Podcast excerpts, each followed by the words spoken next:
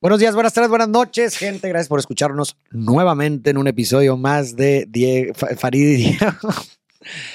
Esta vez, pues bueno, vamos a intercalar la dinámica en lugar de analizar canciones. El día de hoy vamos a comentar una película que justamente estamos platicando de, de esta película que seguramente has visto, se llama Hair, que sale Joaquín Phoenix, la voz de Scarlett Johansson como protagonista. Se trata básicamente de un escritor que escribe cartas para seres queridos que, porque, que, por, que por alguna razón la gente no le puede escribir directamente a estas personas, entonces lo contratan a él para que escriba por Sí. ellos eh, letras. Y lo, ¿sabes? Ahorita pensando en eso está bien raro, algo bien interesante ahí, porque Yo creo que para hay mucha simulación. Sí, sí, sí, sí. O sea, porque le- se- supuestamente son manos, son cartas escritas a mano, pero realmente no son escritas a mano. Y no- simplemente simula la escritura a mano y no son ellas las personas que las están Claro. escribiendo, sino es Joaquín Phoenix. Entonces, digo, yo creo que lo que, lo que estaría padre para esta dinámica sería eh, primero hacer una breve sinopsis. Si Sí. quieres, te la avientas una breve sinopsis.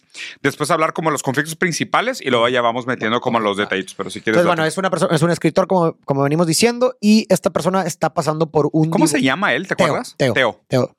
Y esta persona está pasando por un divorcio, se nos presenta por Sí. un divorcio, una separación, pero se ve que él se rehúsa a ir a firmar los papeles. Sí, está como postergando, está ¿no? postergando. Se ve que claramente es una persona sola, que, que quiere conectar, pero como que no tiene nadie. Incluso lo vemos, bueno, a mí me parece, es que ahorita la tengo muy fresca, entonces Mm. la vi con ojos de análisis, entonces sí la tengo muy bien. Vemos incluso que el departamento de él es muy grande y eso te da también la sensación Ese de soledad. sentimiento de soledad. De un vacío y del otro. luego, pues resulta que sale a la venta un sistema operativo que al parecer lo puede escuchar, comprender, platicar con él, etcétera. Mm. Y pues decide ir a comprarlo para saciar su sentimiento de soledad. Y aquí conocemos a Scarlett Johansson, a la voz que se llama, que escoge el nombre de Samantha, este sistema operativo. Vemos que platican y que se ve muy natural, que hasta incluso pues Coquetean. se siente eh, eh, humano.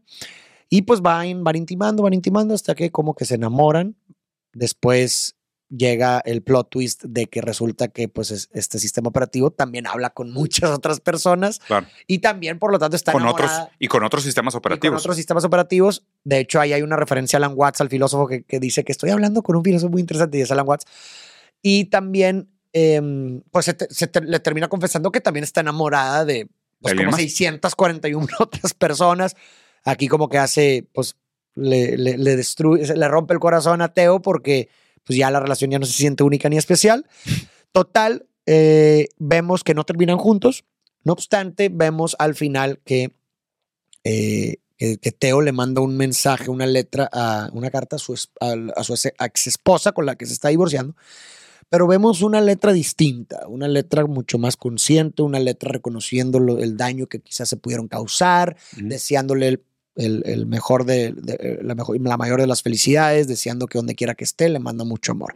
Entonces, bueno, básicamente esos son como que resumen. una- una- un, un resumen, una sinopsis. Y pues bueno, vamos a platicar. Yo creo que conflictos principales aquí está definitivamente la relación de Teo con el amor. O sea, Totalmente. es, es qué significa el amor para Teo y está interesante porque obviamente su, su trabajo es un tipo de despersonificación del amor. Y luego su vínculo amoroso con Samantha es un amor despersonificado individualizado. Y luego él tiene que superar o su proceso de catarsis es al darse cuenta de, de esta paradoja en su vida y de él como protagonista de esta paradoja en su propia vida, él a lo mejor resignifica o repiensa su propia relación con el amor hacia su esposa, como reivindicando aquel vínculo original que se había perdido, ¿no? Y tal vez, queremos optimistamente pensar que Teo acabe bien de todo esto, sea capaz de repensar el amor desde otro espectro más adelante. Claro. Porque lo, lo que me parece más interesante de esta película, digo, hay, hay varias cosas que me suenan, ¿no? O sea, la primera es raro que como una sociedad que es capaz de producir un sistema de voz, de inteligencia artificial, que sea capaz de enamorar a una persona, no sea capaz de escribir cartas románticas. ¿Sabes? Sí, sí, sí. O sea, ¿por qué él sigue teniendo ese trabajo? ¿No? Entonces, como que, por lo menos me parece proporcional o propósito, propositivo, que el autor de la, de la historia te quiere decir que hay una parte del amor que es insimulable. O sea, hay algo que el humano puede imprint, o sea, producir en el mundo físico cuando habla del amor que una máquina no puede simular. Claro. Por ende, hay gente que todavía contrata un escritor para que escriba cartas románticas a mano, ¿Por qué? Porque hay algo del acto humano del amor que es institu- insustituible Claro. por la inteligencia artificial, por la simulación, por la digitalización. No obstante, esta persona que es la que crea los actos de amor en el mundo físico, se enamora de un amor virtual. Porque él mismo es como si supiera que aún aquello que el humano es capaz de producir como acto de amor real en el mundo físico, que la gente está dispuesta a pagar por ello, él sabe que es un trabajo. Y él está ahí, él pero debe estar alienado de eso también. Claro, claro. Entonces está raro que, o sea, justo esa posición se me hace como el eje central de lo más interesante de esa movie, como su relación como productor de aquello que la gente juzga como una prueba legítima de amor en el mundo real, cartas románticas escritas a mano, se enamora de una máquina. de una máquina. ¿No? Claro, y digo, definitivamente hay muchos temas diversos que uno puede atrapar en esta película. A mí en lo personal, lo que, en lo que yo me enfoqué fue que para mí no es tanto una historia de a quién amar, sino más bien una historia de cómo amar. A ver. Y justamente por eso yo me, yo, yo- a, mí, a mí se me quedó muy grabada esta última carta que te, acaba- que te Ujú. mencionaba hacia Catherine, su, ex- su ex esposa. Y digo, es que a lo mejor no la tienes muy fresca, pero te digo, a lo largo de la película vemos una transformación de Teo, ¿no? Es decir, nos, no- a través de recuerdos de él y del encuentro de, por ejemplo, de él con su esposa, cuando ya finalmente se decide firmar los papeles, vemos o nos deja ver que Teo es una persona que no es muy buena en Interacciones amando, sociales. Sí. amando. Es decir, vemos, por ejemplo, que en los recuerdos que es una persona que, que, la- que quiere que la otra, que en este caso Catherine se llama su ex esposa, quiere que sea como él quiere que sea. Mm. Incluso hay una escena en donde va a firmar los papeles que ella misma le dice, es que tú siempre quisiste que yo fuera, eh, que yo fuera un- una, una- una esposa que siempre fingía que, está, que estar feliz y que tenía todo bajo control, y esa simplemente no soy yo. Entonces, como que a lo largo de, Mm. de- de la película mm, me parece que nos dan estas señales de, de- de un Teo con un poco con- inmaduro en, en sus relaciones afectivas, que gracias, y esto me parece que es la función en este caso de Samantha, que gracias a su encuentro con Samantha, él va mejorando en el amor. Porque Mm. incluso en su primera interacción con Samantha, después de que tienen una cibernoche de pasión, hay algo muy particular, que cuando hablan y este güey lo primero que le dice es, oye, espérate, no me quiero comprometer, la típica, el típico douchebag de, oye, pues bueno, antes de que te me enamores, te digo, yo no quiero. I'm okay, Ya, sí. ya- ya tuvi- ya tuvimos relaciones sexuales, pero sabes qué, no quiero comprometerme, así que antes de que tú te ganches, te digo, no me quiero comprometer. Y ella le dice, Samantha le dice, oye, ¿y cuándo, cu- cuándo me has preguntado qué es lo que yo quiero? ¿Cuándo me has, pensé que estábamos hablando de lo que yo quería. Claro. Y el vato se disculpa de que, ay, güey, perdón. Sí, explico. Entonces, a mí me parece que la relación con Que sale, Samantha- sale el yo. se- sale el yo nefastito, ¿no? Exacto. Entonces, Sí. siento que toda la relación con Samantha es precisamente una odisea de algo muy esencial del Un amor. ensayo. Un ens- algo muy, muy, esencial del amor, que es, creo que uno de los obje- objetivos de las relaciones es, pues, hacernos crecer, vernos desarrollar, pero de la forma en Mm. la que te es propia a ti, no de la forma en que yo quiero que seas. Claro. Y si te fijas, eso pasa con los dos. Tanto Teo evoluciona y madura en el amor y que, que eso también. lo vemos materializando en, en la carta finalmente que ya él le dice a su esposa, dice, es que sea quien sea que eres o que seas hoy y donde quiera que te encuentres el día de hoy, te mando todo mi amor. Eso a mí se me hace muy simbólico. Sí. O sea, ya no me importa si eres como yo. ya no quiero o controlo. Ajá. ya sea la persona que tú eras, te mando todo mi amor.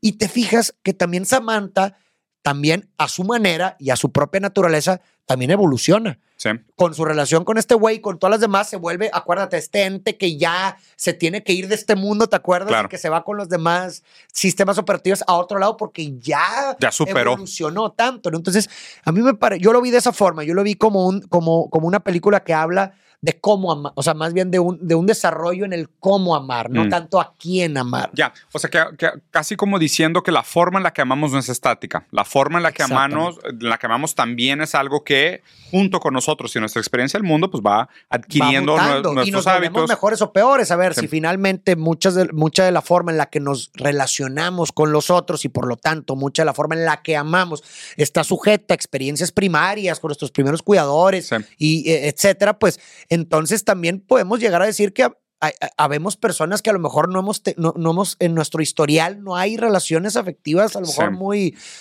óptimas. Sí, pues que digo que no, que no creo que las, no, las, las haya como tal. O sea, no hay tal cosa como una relación afectiva óptima. Hay menos peores, hay progreso, Hay hay, progreso, hay claro, selección, o sea, hay maneras de gozar y hay maneras de repetir que son menos nocivas o menos dañinas, ¿no? Pero, Pero no. bueno, pues ahí es paradójico porque quizás esas son, sean las óptimas, Claro, si así o las queremos ver. Como ¿verdad? dirección, no Como como, cosa. como o sea, no como concepto definido, no como Sí, no concepto algo con una estático, esencia. claro, Exactamente. por más, como, más como una dirección. Lo otro que me parece interesante es lo que decías, ¿no? De que los dos de alguna manera pasan por su, por su progreso.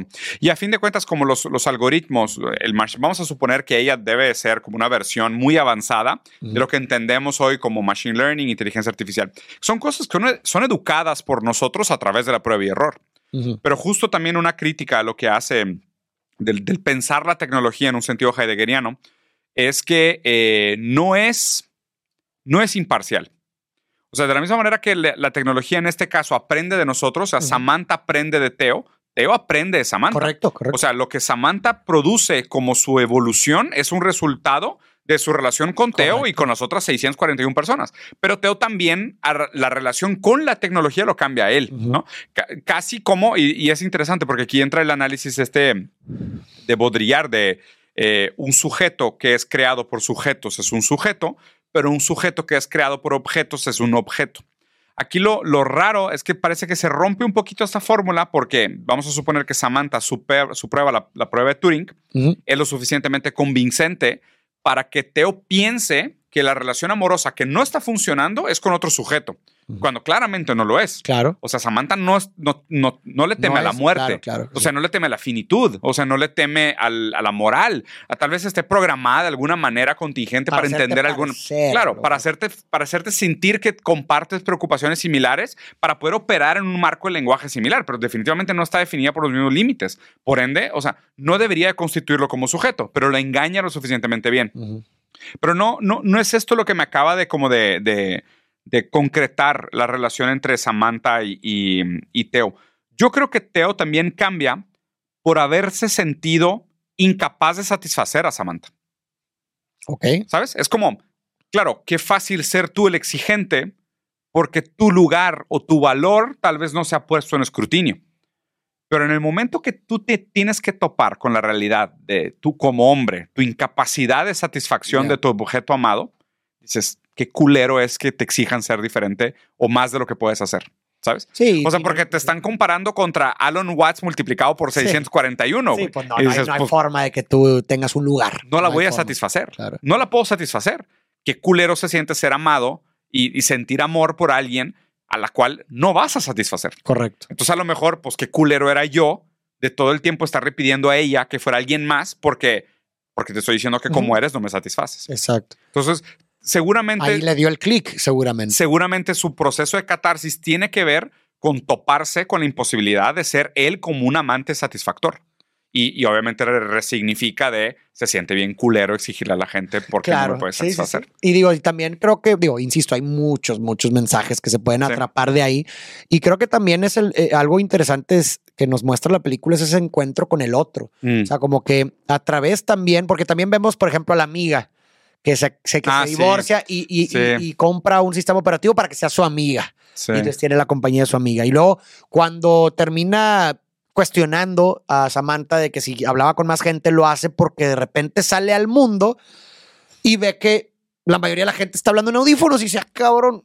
Pues, güey, ¿Con ¿qué quién pedo? más está Todo el hablando? están habla- todo, el mundo, Sí. todo mundo está hablando con sistemas, sistemas operativos. Y también es bien interesante los símbolos que creo que hay ahí en la película, que en ninguna escena se ve, por ejemplo, cuando sale a la calle a dos personas caminando juntas. Sí, pura gente sola. hablando con sus audífonos. Y que también es como, como eh, yo creo que este, este tema del otro. O sea, que eh, no, no- en lugar de, de querer enfrentarnos a la otredad en toda su complejidad, pues tratamos, como dice Han, ¿no? de, de destruir, de quitar al otro. sí. Y pues qué mejor que tener una relación con un sistema operativo que es como yo quiero que sea, que prácticamente me hace preguntas. Era una el- renta, ¿no? ¿Mande? Era una renta. No, en un sistema, comprabas el. Ah, bueno, no sé si. Lo mejor o sea, que, que pagabas una renta, dices Sí. tú. No me acuerdo, pero haz de cuenta que te hacía preguntas íntimas al inicio para ver constituían un para sistema. qué personalidad agarraba que conectara contigo. Entonces, Sí. Pues digo, no hay, ahí no hay un choque con el otro en su otra edad, ¿verdad? Y también, y también, o sea, lo raro de esta relación mercantil, ¿no? O sea, porque, o sea, ¿cómo te puedes enamorar de alguien que no es libre de abandonarte? O sea, sí, y, claro. y- y aquí, y, y es extraño, porque al final sí lo acaba abandonando, pero es un sistema operativo. Aun cuando la trata mal, aun cuando se pelea, ella no tiene derecho a, no, ya no te va a contestar, ¿sabes? Sí, O sea, qué, qué- qué difícil enamorarte de alguien así. O sea, yo lo digo incluso por Teo. O sea, ¿cómo sientes esa? Porque parte del sentirme amado es que tú te pudieras ir, pero decides no irte. Correcto. O sea, tú decides quedarte conmigo. Eso es una prueba de amor, para empezar. Para empezar, me escogiste a mí entre todos los otros. Pero en este caso no hay un tema de escoger, porque nadie lo escogió. Él escogió a ella y ella está obligada a complacerlo. Co- completamente. Y yo creo que precisamente por eso que dices tú, creo que a lo mejor eh, la hipótesis del director para pensar qué es lo que pasaría si hubiera sistemas operativos así, no creo que pasaría lo que pasó con Teo. Precisamente por lo que tú dices. ¿Por qué? Porque justo, o Mm. sea, ¿qué sentido tiene comportarme? ¿Qué sentido tiene eh, hacer cosas por ti? Ser si no considerado, ir? ser amable. Si no te vas a, o sea, a ver, velo reflejado en relaciones reales. Claro.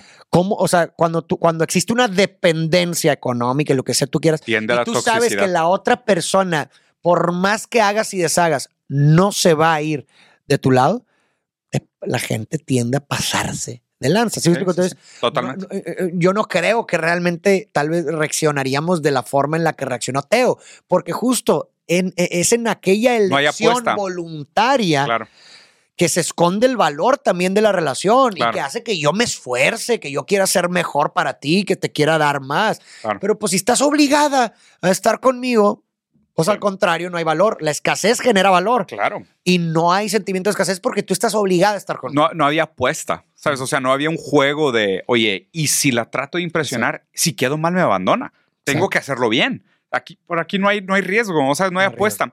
Por otro lado, lo que, lo que creo que puede haber jugado un papel interesante en la mente de Teo es, o sea, este- eh, justo esta idea, ¿no? O sea, esta idea casi creciente durante la película de, pues ella lo sabe todo.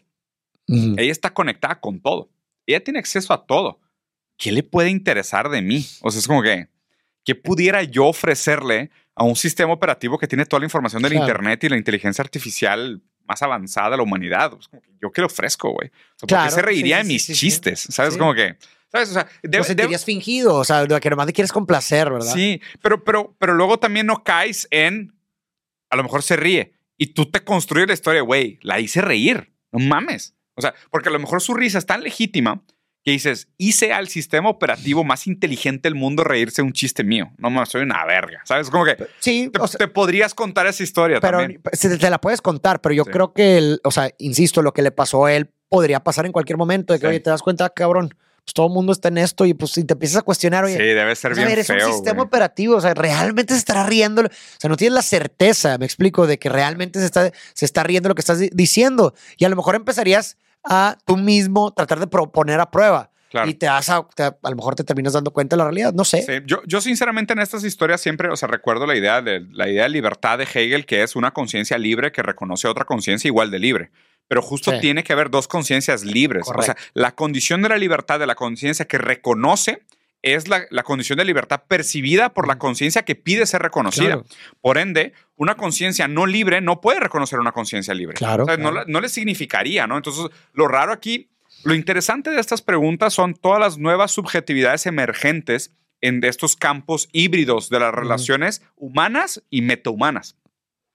Porque ya aquí empieza lo chistoso, güey. O sea, con esto del GQ chat, ¿o cómo Ah, se sí, llama? sí, sí, el chat. eh, GT o no sé qué, güey. IO chat, chat IO. Bueno, hay un Ah, chat sí, que, sí, la que- inteligencia el- artificial. Sí, que está cabrón. O sea, hay gente que me dijo, güey, yo siempre te quería haber preguntado, y esto es real, ¿eh? Un vato me dijo, oye, yo siempre te quería haber preguntado esto, pero no sabía si me ibas a contestar. Entonces te lo pregunté en el chat de inteligencia artificial y me contestaste esto. Y yo de que, Cabrón. yo no te contesté eso, güey. O sea, es como que, Sí, sí, sí, sí, claro. espérate, güey, un segundo con tu estructura del lenguaje. Yo no te contesté eso. O sea, es como que, Samantha, ¿quién está simulando? Samantha está simulando a alguien, ¿no? Pero pues ya tú, o sea, ya pasar al nivel de, ay cabrón, ya no podemos distinguir entre el discurso que produce un sujeto y un discurso que produce un programa que hizo un sujeto, Claro, claro. ¿no? Que ya, güey, o sea, sí se, sí se pone bien raro, güey. Sí, y tal vez podrías perfeccionarlo tanto po- o poner no sé, me pongo a pensar eh, nuevas y distintas reglas del juego que, Sí. que precisamente simulen a lo mejor esta cuestión de la, de, de la no obligación a estar contigo. Si me explico? Imagínate Sí, que sí, sí. puedas a lo mejor eh, que programar ciertos algoritmos que hagan, oye, a ver, si te estás pasando de lanza o algo así, o si haces cosas que no me gustan, te dejo. Claro. Sí, explico. O sea, no sé. Mínimo, puedes mínimo para que fuera una relación un poco más, más verídica, ¿no? Exactamente. Más significativa de las Es- relaciones exacto, tradicionales. Exacto. Pues es que también lo, lo raro es que cuando planteamos ese tipo de cuestionamientos, asumimos que las relaciones tradicionales tienen algo que conservarse. Ujú. Cuando, pues no sé, o sea, si somos realmente moralmente flexibles, moralmente abiertos, pues, o sea, ¿quiénes somos nosotros para decir, ah, no, es que la manera como se constituían las relaciones anteriormente es la manera como se deberían de constituir las relaciones? Pues, pues no lo sé, güey. O sea, a lo mejor sí, a lo mejor sí van a haber parejas híbridas en un futuro cercano de gente que esté enamorada de un chat de AI, güey. O sea, a lo mejor no estamos tan lejos, güey. Imagínate que tú digas de que, güey, o sea, mi crush es, no sé, güey, Elizabeth Hurley, whatever. Ok. Y pum, se hace No, y la meto en el GT chat ahorita. ah, con y, em- su voz. y sí, todo. y empiezo a sextear con ella, güey, desde Day Zero y me tira el pedo.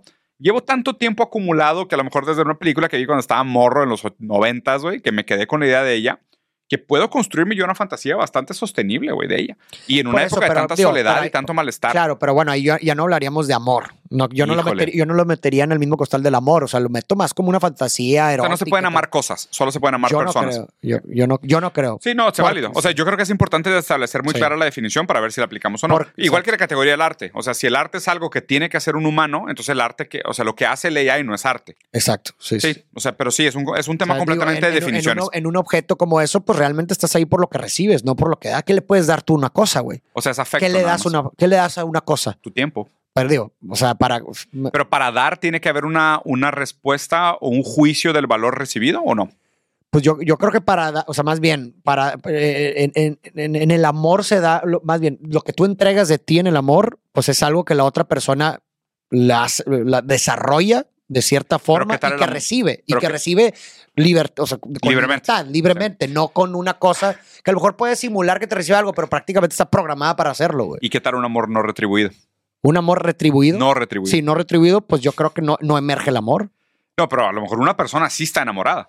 Enamorada, pero no amor. ¿Me explico? O sea, yo el creo que- amor solo es y siempre es yo mutuo. creo, yo creo que el amor es recíproco o no Están es. saliendo aquí las verdades con Farida, ¿eh? O sea, Yo tú- creo que el amor tu es de- recíproco o no es. Ah, ¿en serio? Yo creo. O sea, una persona no puede estar enamorada sola. no, es que estás Enamorada. Ah, perdóname, ok. enamoramiento, güey. Yo no puedo amar a alguien sin que la otra persona me ame.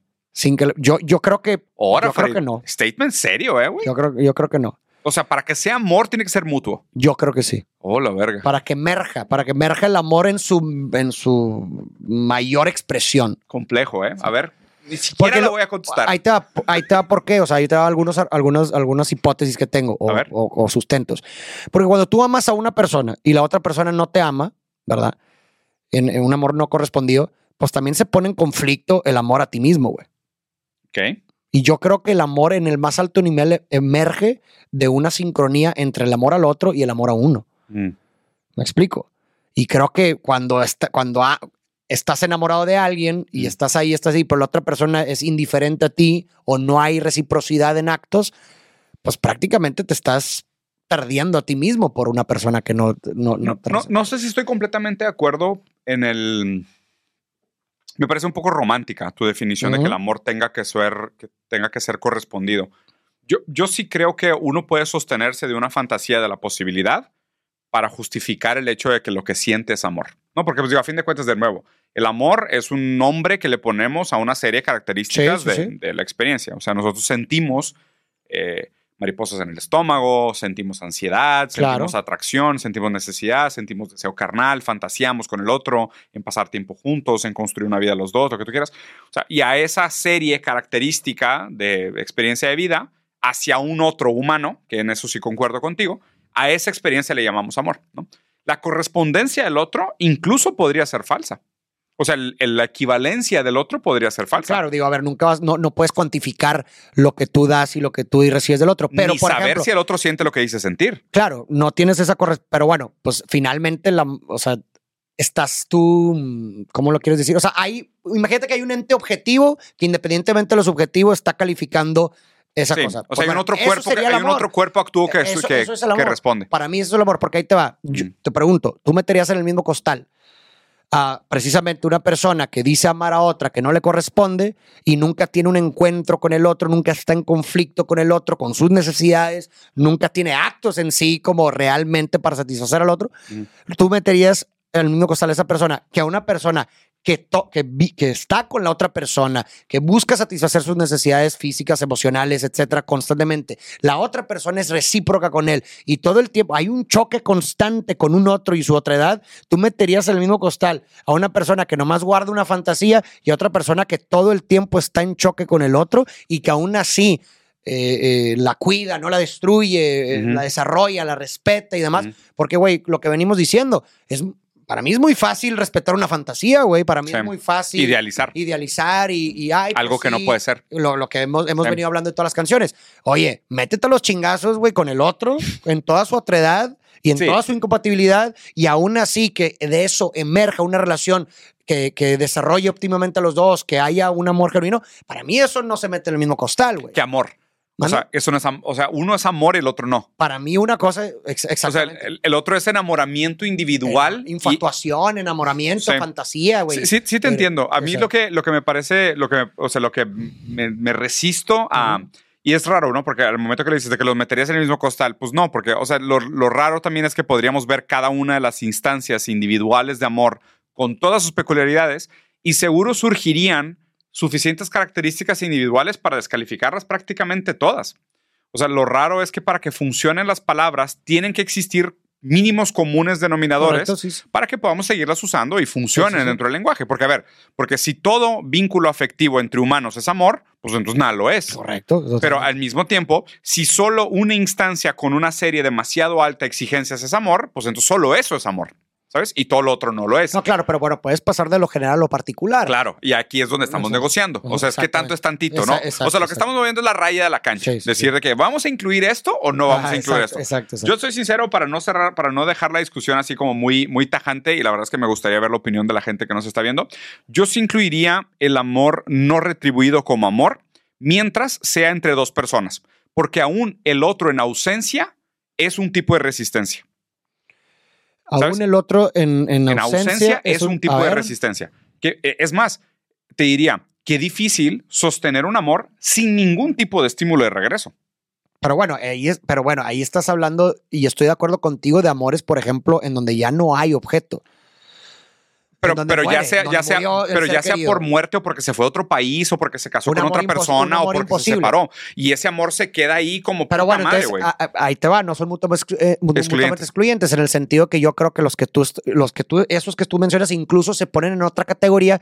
¿Por qué? Porque ahí Sí. está, ahí es, es, es ajeno a la voluntad de los dos. Claro, En, en- yo- en- en el que estábamos hablando en un inicio era, a ver, güey, tú Pero, amas, a mí me vales madre, güey. pero ¿sí me uno, pero uno escoge a quién amar. Pues yo creo que hay un lado, hay un lado voluntario en el amor, yo sí creo. Hay una parte de Hay intencionalidad. una parte de intencionalidad en Sí, el amor, yo sí, creo sí, que O sea, no es completamente arbitrario. No es completamente yo tampoco, yo tampoco Hay una creo. parte que sí, pero, no es tampoco pero no- completamente voluntario. Completamente, exacto. Sí, o sea, exactamente. nadie escoge quién enamorarse. Exactamente. Muy bien. Díganos bueno, ustedes en, los comentarios qué opinaron. ¿Ustedes creen que un amor puede ser retribuido? ¿No puede ser retribuido? ¿Todo es amor? ¿No todo es amor? Y la película de Her, ¿qué opinaron? Eh, ¿Se podrían ustedes enamorar de un chat de inteligencia artificial? ¿Tendrían una conversación íntima con una persona que tal vez no podrían jamás tener una conversación, pero simular esa conversación en un chat? Sería interesante pensarlo. Sí. Y es que lo difícil es que, como dijo se carecemos del lenguaje para articular ciertas cosas. Y a veces amor lo utilizamos intercambiablemente con cualquier cosa. Sí, güey. Y queda no así. están en el mismo costal, güey. Sí, bueno, sí. Se vale. En fin, nos vemos. Vamos, racita. Chingón. Listo. Buenos tres, güey. Sí.